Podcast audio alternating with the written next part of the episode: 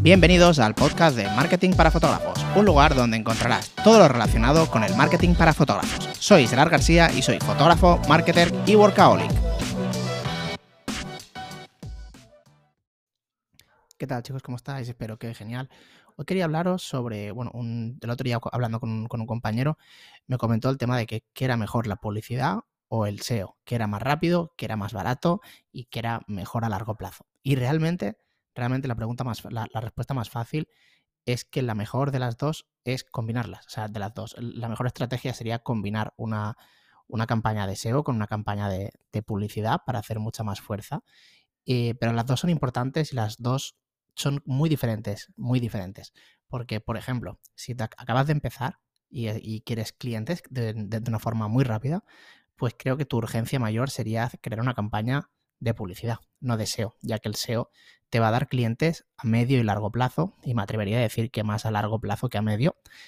Em, entonces, en ese caso, la publicidad es mejor, ya que tú creas un anuncio hoy y mañana te pueden estar contestando y te pueden estar ya con, solicitando, por ejemplo, precios. Pero en el caso del SEO, eso no va a pasar mañana.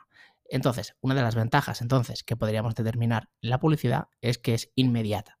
Tú haces una publicidad y mientras estés pagando vas a salir anunciado y vas a tener resultados, en mayor o menor medida, evidentemente, pero vas a tener resultados mientras estés pagando y de una forma instantánea.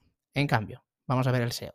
El SEO va completamente diferente. El SEO es una cosa que es bastante lenta y sobre todo para conseguir unos resultados óptimos, o sea, que se empiecen a notar, tienes que pasar como varias barreras. Me explico.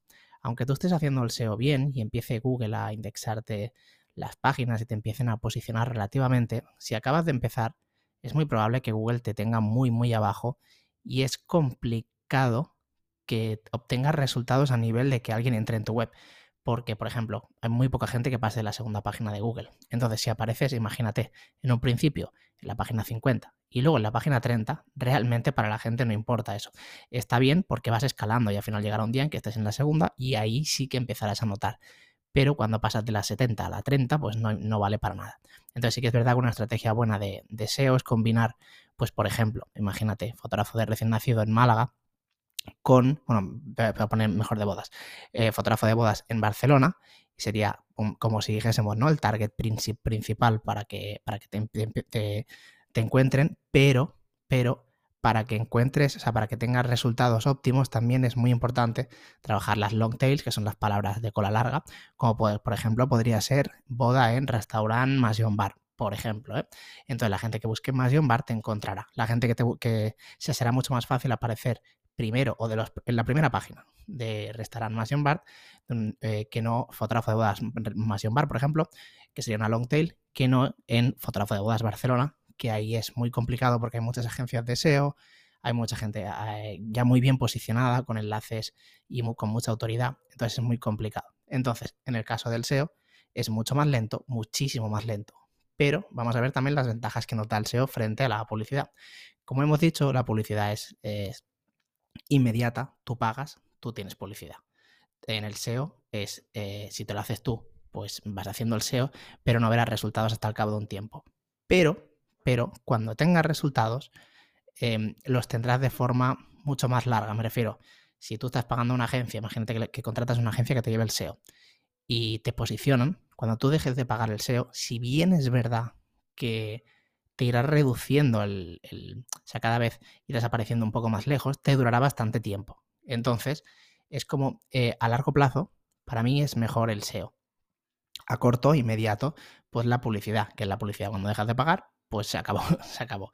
En cambio, en el SEO, pues con el trabajo que ya tienes hecho, pues se va, como si dijésemos lo guardas y lo, y lo, puedes, o sea, lo vas guardando en el tiempo, aunque como te comento, más que Google te baja, em, pues hay gente que va como superándote, además que también Google mm, premia como si dijésemos cuando vas subiendo, subiendo contenido nuevo, bueno, y todas estas cosas.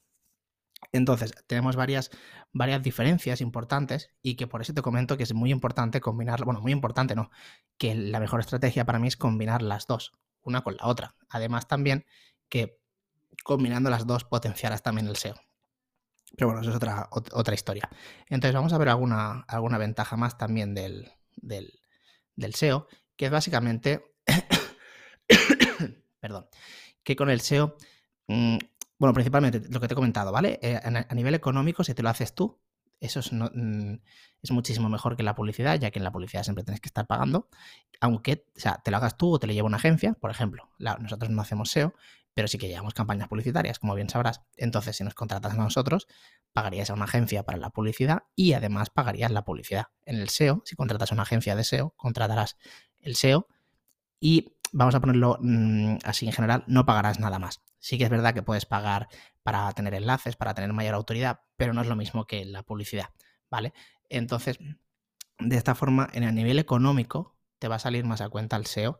Y como te comento, a largo plazo está muy bien que tú tengas una estrategia de SEO, que por ejemplo cuando subas un blog, pues ya lo hagas todo con los H1, con las palabras clave, metiendo long tails, Em, pues con las imágenes ya reducidas y con el nombre bien, con, bueno, todo ya bien, para que poco a poco el, SEO se vaya trabajando mm, entre comillas, entre comillas solo, ¿vale? Entonces, lo principal que yo creo en el SEO es que tengas una buena estructura de web, o sea, que no haya errores, como te comento, que los ads estén bien, que tenga una buena carga, eso es muy importante, aunque seamos fotógrafos, la reducción del tamaño de las fotos es súper importante.